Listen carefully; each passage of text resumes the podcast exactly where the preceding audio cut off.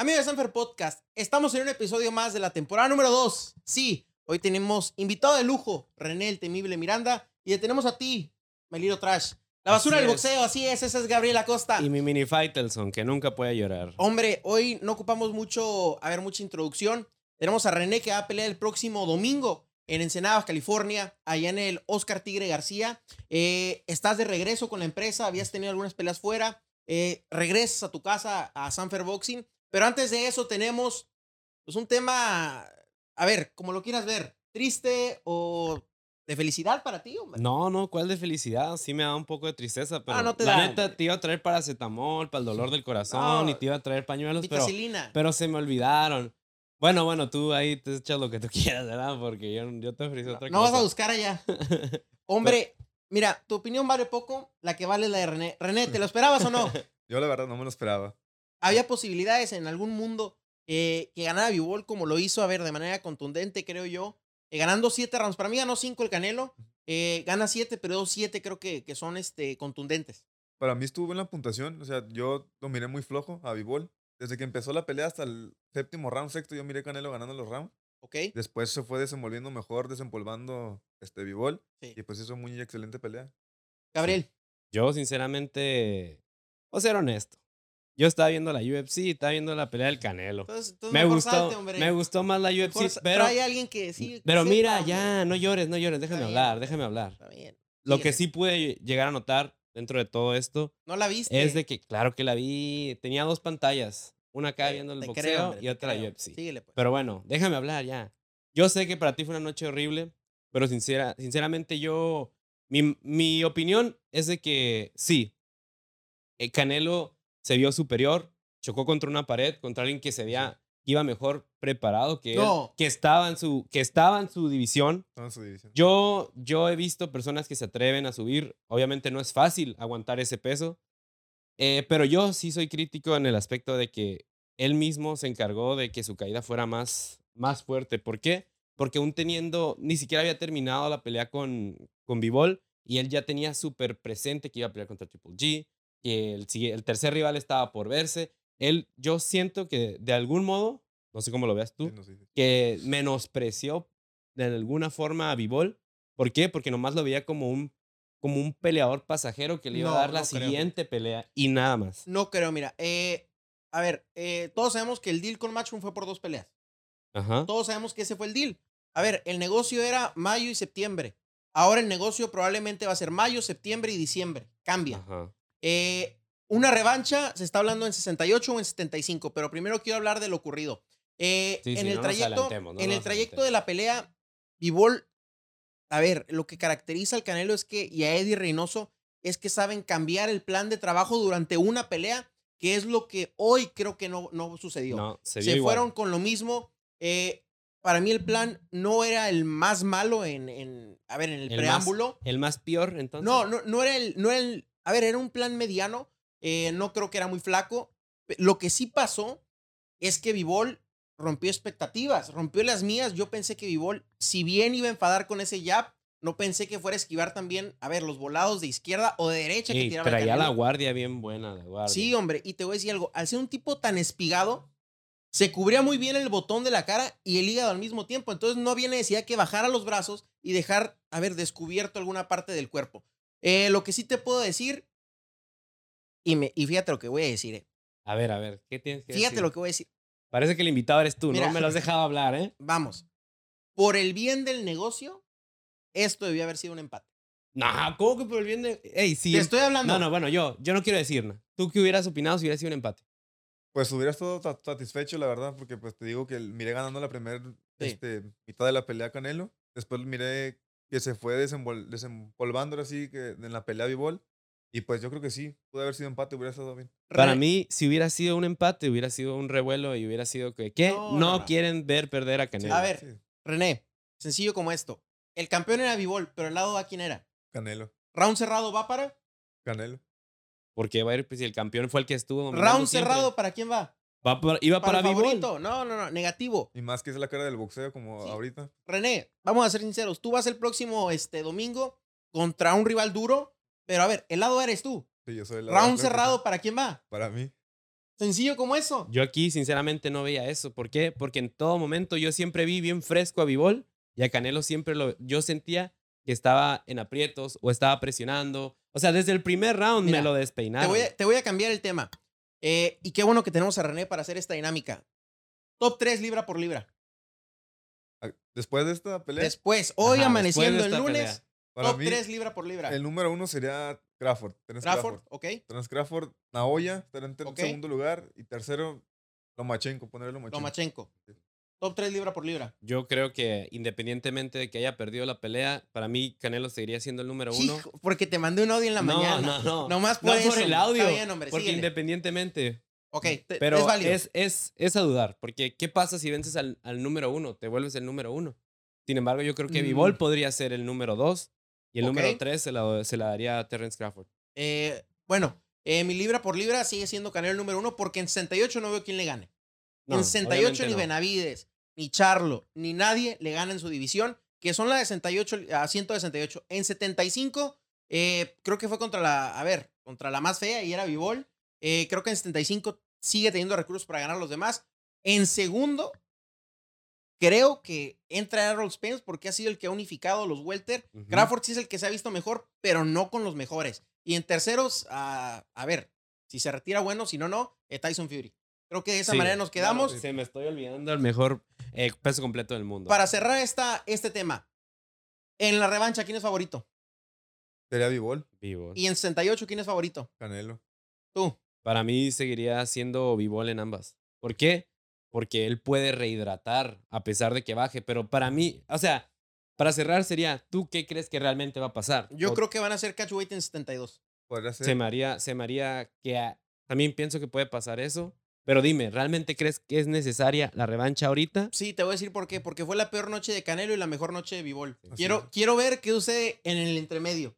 Era una noche Sí, regular pues de sí, Canelo y era no- noche regular ya de no Bivol. se dio, cuen- se dio cuenta que ya no puede en 75, pues tiene que cortarle peso para Sí, poder ver, para poder equilibrar la balanza del, del 175 peso. Es ya es mucho peso. Es mucho peso y aparte de la rehidratada. Pero a ver, no te olvides que Canelo hace sparring con Frank Sánchez. Ahora sí, ya vámonos de lleno, hombre. No, le quedó corto los sparring con Frank Sánchez independientemente ahorita. Yo no dudaré que hace con Andy Ruiz, hombre. Si tomó este reto es por algo, por algo, a ver, algo planearon, hombre. No, Sí, no fue sí. una chicuatada, ¿me entiendes? Pues quería ir a crucero, ya no salió nada de sí, crucero. hombre. Yo te voy a proponer a ti. Vámonos con el A lo siguiente tema, hombre. importante, Lo importante, lo porque estamos en esta tarde aquí. Vas, René. René. Vas tú, pues. René Miranda, un gusto tenerte aquí con nosotros ya.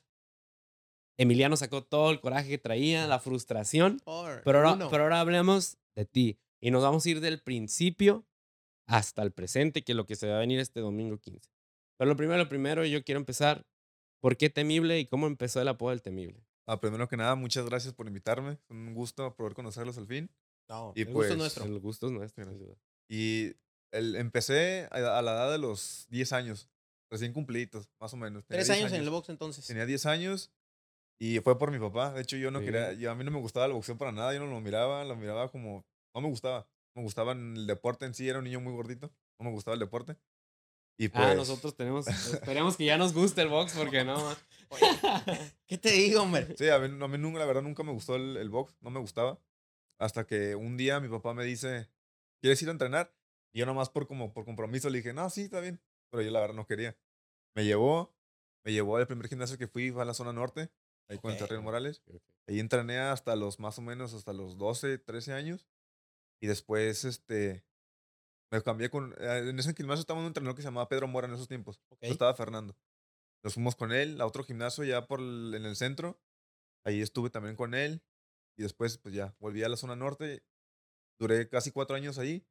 Y ahora estoy con mi entrenador de en la actualidad, que es Sergio Sánchez. El Oye, cero. ¿El, ¿El debut llegó en la zona norte o ya con acero? No, sí llegó en la zona norte. Oye, ¿y quién subió a la esquina contigo? ¿Pedro? No, Fernando Fernández. Fernando Fernández. Eh, de estar en, a ver, es complicado. eh, de estar en la meca del boxeo, porque la zona norte es la meca del Sí. boxeo, a irte a un gimnasio que también es un partes de, las de las mecas aquí en Tijuana, pero cómo, a ver, cómo valorar de estar acá a llegar a otro gimnasio donde a lo mejor tú eres el top. Pues, no, es un, es un gimnasio donde tienen muchos talentos muy, Sí. muy buenos. Tú ya conocen a Elvis. A Torres. No, es un peleadorazo. Ubiel, Hay peleadores de mucha calidad como José Berna Lozano también. Está Jesús Lugo, un boxeador que también está- estuvo aquí con Sanfer, con la empresa. mu- este, muchachos con mucho talento que me han, que han saca- se me sacan lo mejor de cada entrenamiento. Y eso me ha ido este, ayudando mucho a crecer como peleador también. Me siento con más experiencia, con muy maduro. Gracias a mi entrenador Sergio Sánchez también. Eh, eh, siendo que he hecho una mancuerda muy bien con ellos, me acoplé muy bien. No tuve problemas en eso. O sea que independientemente de lo que sea la zona norte, Sí. se te acomodó como un anillo al dedo el Sí, estar claro en round sí. cero. Sí, claro que sí. Se me acomoda como Y- anillo el dedo. Y es que gimnasios, por ejemplo, a ver, eh, lo vimos con el Pantera Neri, que también es parte de la empresa, que a ver, estuvo con Eddie Reynoso, Ujú. pero no por estar a veces en el mejor gimnasio significa que te vas a acoplar a Sí, él, ¿no? es. Tú, tú, por ejemplo, fuiste- eres de la cama de Munguía. ¿Tocó tener a Munguía ahí de compañero en la zona Sí, sí norte? me tocó. Claro que sí me ¿Y tocó. qué tal? ¿Pegaba o no pegaba? Pues, ¿Pega o no pega? no, pues Dios no es mi peso, pero por lo que yo miraba sí, pega muy duro. A lo que yo escuchaba, Ay, los lo yo- costales. dice. Y a lo que miraba también en los sparring, sí, sí pega muy duro. ¿Y siempre le viste talento, por ejemplo, a Munguía? Sí, de hecho yo, la primera vez que lo miré, llevaba 6-0, 5-0. Lo Cuando miré aquí en el auditorio. piedra, ajá. ajá, y noqueó a un muchacho muy bueno. No me acuerdo cómo se llamaba el muchacho, pero iban casi igual, tenían el récord invicto a los dos. Y pues, Munguía le pasó por encima. Y de ahí le- tren. sí, le pasó por encima. Le dije a mi papá, fui con mi papá a esa, a esa Sí. función y le dije, no, ese muchacho es bueno, pega muy duro. Y pues ahora, ahora quién es, no, Ahorita Munguía, es, pues, sí. Sí, ¿Dónde hombre, está? de los tops del mundo. Así es. Oye, mi René, eh, vamos a, a brincarnos un poco a tu debut. Ah. Eh, ¿Por qué debutar en el boxeo? A ver, la gente no entiende a veces, no comprende que en este deporte te subes, pero no sabes si bajas. O sea, Así es, ¿Por es qué debutar en el box? Pues yo cuando debuté estaba en la zona norte, me Sí. subió Fernando Fernández. La, la decisión fue entre mi padre y él. Hablaron con él. Hablaron. Me metieron una función de jíbaro aquí en Tijuana Jíbaro. también. Debuté, este, tenía tres años sin pelear amateur. Así que pues, yo estaba muy desacostumbrado a los golpes en seco, ahora sí, porque pues Sí. entrenando no son iguales. No. Me desenvolví muy bien. Desde ahí supe que esto era para mí. Me desenvolví bien. Hasta en el vendaje, en los guantes más chicos, el estar sin careta, poderte mover libremente. Ahora sí con más cuidado porque los golpes sí duelen, eso sí. Sí. Una- muchísimo. Una duda, ¿dejaste de pelear amateur y dejaste de entrenar o solamente No, dejar de pelear? en Solamente dejé de pelear. De hecho, siempre yo me considero un boxeador que hablo, hablo más por mi... Hablo más que lo que dice mi récord, de hecho. Aparento más experiencia lo que, de lo que tengo porque eh, he boxeado mucho, tengo mucho nivel de sparring, tengo muchísimo. En esos tres años no pude haber estado peleando, pero tuve mucho sparring con boxeadores profesionales muy duros, de aquí de Tijuana, locales, invictos, y eso fue lo que me... Ahora sí que como dicen, el que con lobos anda, huyera aprende. Así es. O Exactamente. sea que Ahí. fueron como esos tres años de que me voy a preparar Ajá. fuerte para poder volverme profesional en algún momento. Así es, sí. ¿Y, Y eso y- se dio, gracias a Dios. y con quién tocó a ver, hacer sparring? Cuéntanos. Perdón. ¿Con quién te ha tocado tirar guante aquí, este, en, eh, ya sea en la zona o ahí con acero? Pues me, tocó, me ha tocado usar con Juan Carlos Burgos, con Elvis Torres, con Julio Barraza, un Sí. ex prospecto también de aquí de Sanfer. Sí. ¿Quién? Pues con muchísimos, la verdad que se me dan los nombres. Tengo, he boxeado con muchísima gente. Enrique el Torito Tinoco, muchísimos boxeadores durísimos. Y, y la gente a veces no comprende también esta parte de que en el sparring, por más que te quieras soltar las manos, nunca te las termina de soltar con el compañero Ah. y que es totalmente diferente a un, a un ring. hombre. No, sí, es muy diferente el entrenar a, a, a pelear. Obviamente también uno entrenando no tiene las intenciones de, de Lastimar, tirar. sí. ajá. Hacerle daño al Ajá. compañero, ¿no? Y pues peleando prácticamente yo cam- uno cambia totalmente. Te cambia el chip. Yo entrenando me considero muy técnico, muy estilista, muy, como dicen, muy defensivo. Y a la hora de la pelea, pues me cambia el chip. Yo soy el que propone la pelea, que va para adelante. Porque pues sí, hay que hacer daño en las peleas, no como en los entrenamientos, como tú dices. Sí, y, y esta parte que es ser tan bueno debajo del ring como persona, pero arriba tu trabajo es lastimar al otro y hasta no verlo hincado de rodillas, dejar de tirar golpe. Sí, claro que sí. Porque pues tú sabes lo que, lo que pasa a veces como la pelea de Canelo. Hay que, hay que, Sí, hay que pasarle por encima al rival. no, No. queda de otra. No queda de otra porque hay jueces que pues no. Oye, pero te quiero hacer una pregunta que no me contestaste. ¿Cómo es que surgió el apodo del temible? Ah, el temible. Él se me fue y estaba pensando eso ahorita. El temible me lo puso mi papá, de hecho. Me lo puso el papá. Yo, pues como te dije, era un niño gordito. Sí. Pero pues peleaba bien. Yo siempre fui muy técnico desde chiquito, gracias a Dios. No batallé nada. Este. Íbamos a pelear amateur. Y me decían, no, sí tienes peleas. Y íbamos a, la- a las peleas ya. Me decían, vas contra ese muchachito. Ya íbamos. Y me miraban, ya sabían quién era yo. Pues ya. Ya les daba miedo. Sí, ya. Y me decían, No, no, no. ya tiene mucho, ya tiene mucho colmillo ese muchacho. Y no quería. Ese- y no. Y Oye, fueron como y, seis y te venía veces. sin pelear. Y me iba sin pelear, ¿no? Ah, man. Sin pelear. Y como seis, siete veces me pasó. Mi papá dice, no, tú eres el temible. Y ahí se me quedó. Desde chiquito, de los 11 años me dicen el temible. Ey, Se me no. quedó. ¿Y nunca pensaste en quitarte el apodo? O sea, siempre te gustó el temible. Pues sí me gusta, de hecho, pero sí pensé en Sí. quitármelo porque, pues, hay un, hay un presentador que me puso el elegante. Ah, caray. Quémalo, ¿quién?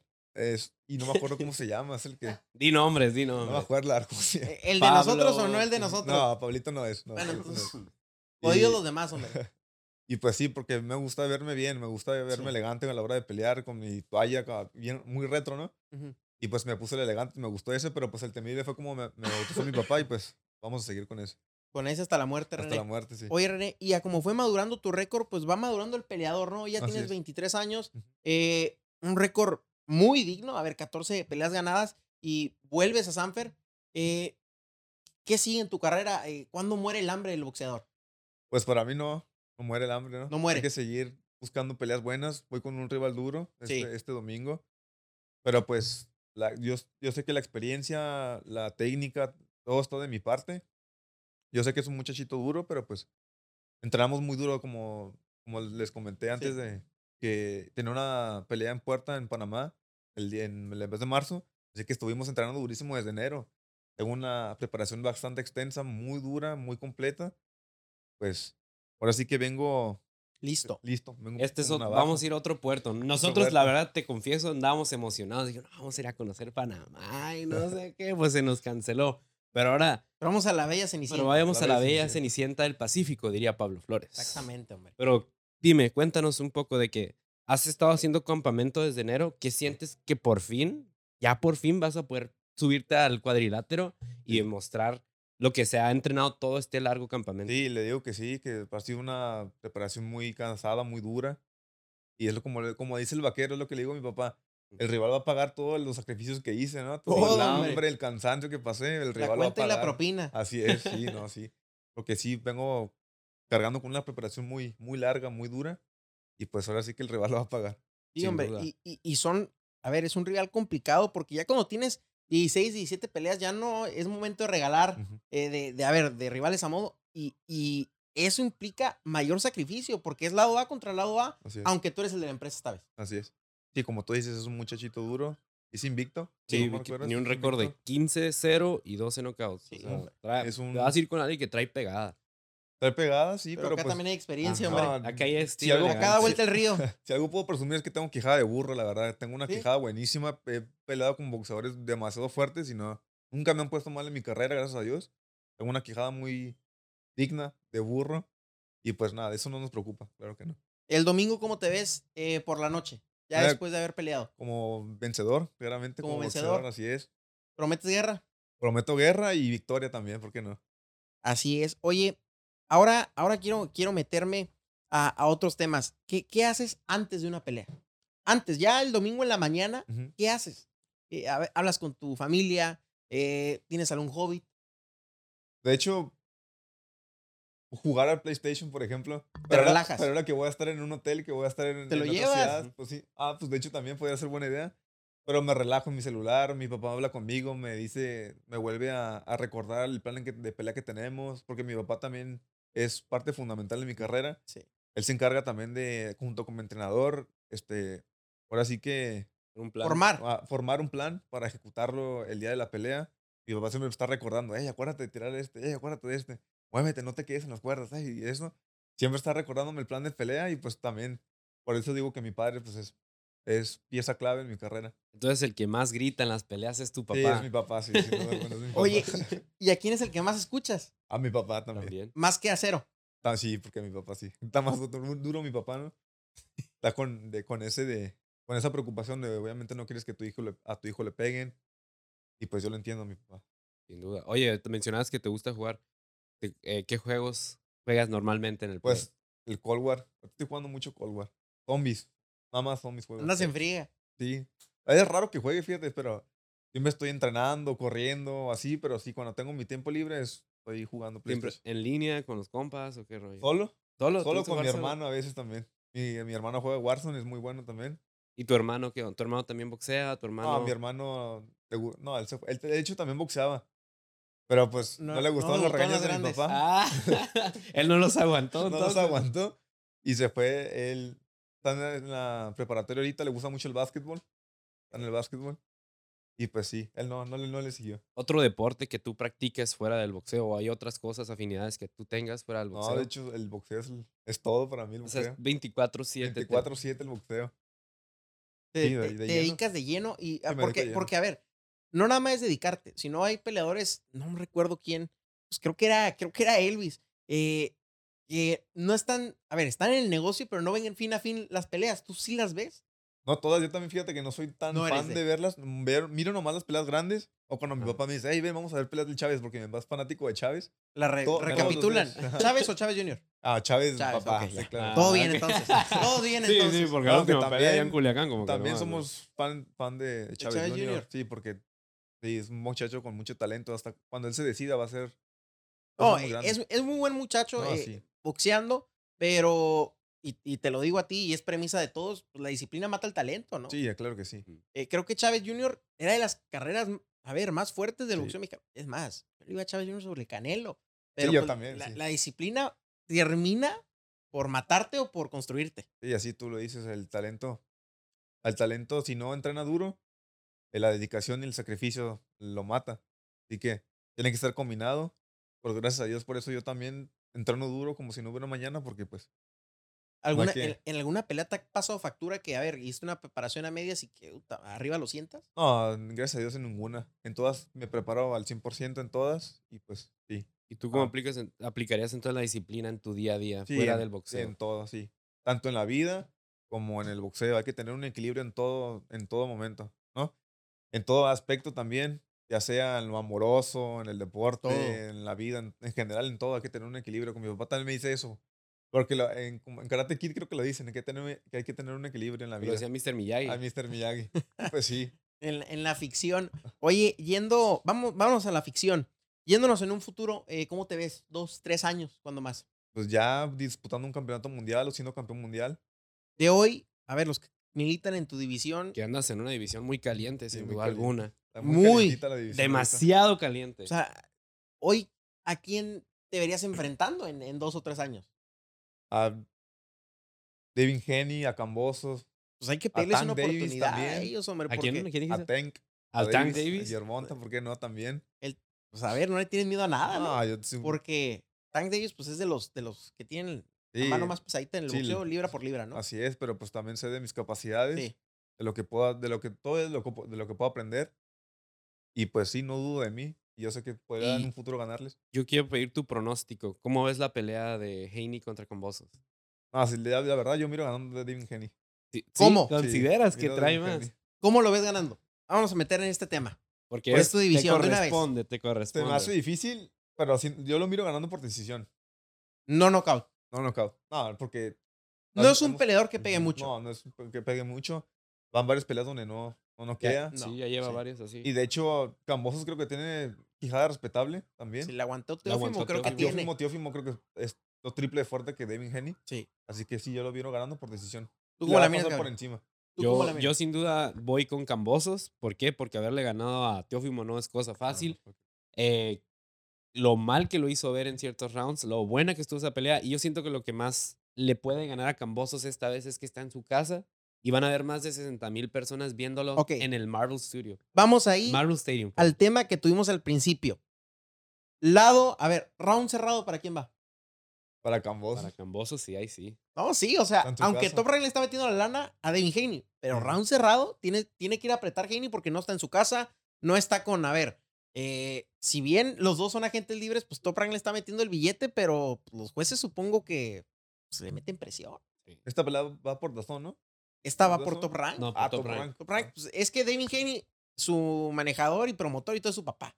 Sí. De George Campos le robó a Matchroom los títulos y se vino de agente libre. Sí, sí. Entonces va, va a ser una pelea sin igual. Y a ver, la otra, Yerbonta con Rolly. Ah, creo Que que, ni- también se creo que ni hay que hablar, ¿no? Sí, eso no hay mucho de qué hablar. Mejor en qué round. Yerbonta, Pues dice que en el primer round lo va a noquear. Quién sabe, ¿no? Yo espero ver una pelea pareja. Es lo único que deseo. Que, que Romero, todo el tiempo que estuvo fuera, mínimo sí le haya servido y decir, voy a ir a proponer algo distinto. Porque pues A ver, me, pero- me encanta ver la pegada que tiene Yerbonta, pero deseo ver que alguien le cause problemas, pues, el Pitbull. eh, así como lo hizo el Y Pitbull. próximamente Ah, René. Pues, Así es. Y, y- y si no, Elvis. O sea, aquí tenemos quien le pueda causar problemas. Sí, pero recuerda, Elvis mencionó, va a pelear en 135, pero él se va a bajar a 130. Y ba- baja a 130, pero ¿qué crees? Yerbonta va para 130. Ya no va a dar 130. Pues tú dirás. Oye, eh, René, quiero, quiero llegar allá cerrando un poco. ¿En qué venue, en qué estadio, en qué lugar te ves debutando en los Estados Unidos? Me gustaría pelear en Las Vegas. Mi primera pelea, me gustaría que fuera en Las Vegas. Si no, donde sea, ¿no? Pero tú Pues, en Las Vegas. Sí, en Las Vegas, claro que sí. MGM, el T-Mobile, el MGM, el T-Mobile. el Resort cualquier- World, ir a Berchel. El Berchel, que ahí estuvimos. Donde sea, pero que sea en Las Vegas estaría bien. o en- Estados Unidos, no importa el lugar. Ciudad complicada porque pues una semana, bueno, la semana que estás ahí pues tienes que abstenerte de todo, pero ya el domingo lo que ajá, venga, ¿no? Sí, ya El sábado después de la victoria ya. Después de la victoria celebrar. Cobrando bolsa en efectivo, ¿no? Cuando vayas, ahí vamos a andar, ¿eh? Ah, pues, Cuídate de, la, sí. de la dupla peligrosa que aquí andamos. No, hombre, ¿qué pues? Rompiendo Las Vegas. Oye, Temible, por último, este, pues que vayas recordando a la gente que pelea este domingo, eh, que vas por televisión, por. ESPN, ESPN eres de las peleas televisadas y pues que no pierdan de, de vista tu nombre y tu paso. Así es, que no la, pues los invito no se pierdan esta pelea el 15 de mayo en Ensenada. Va a ser una pelea durísima.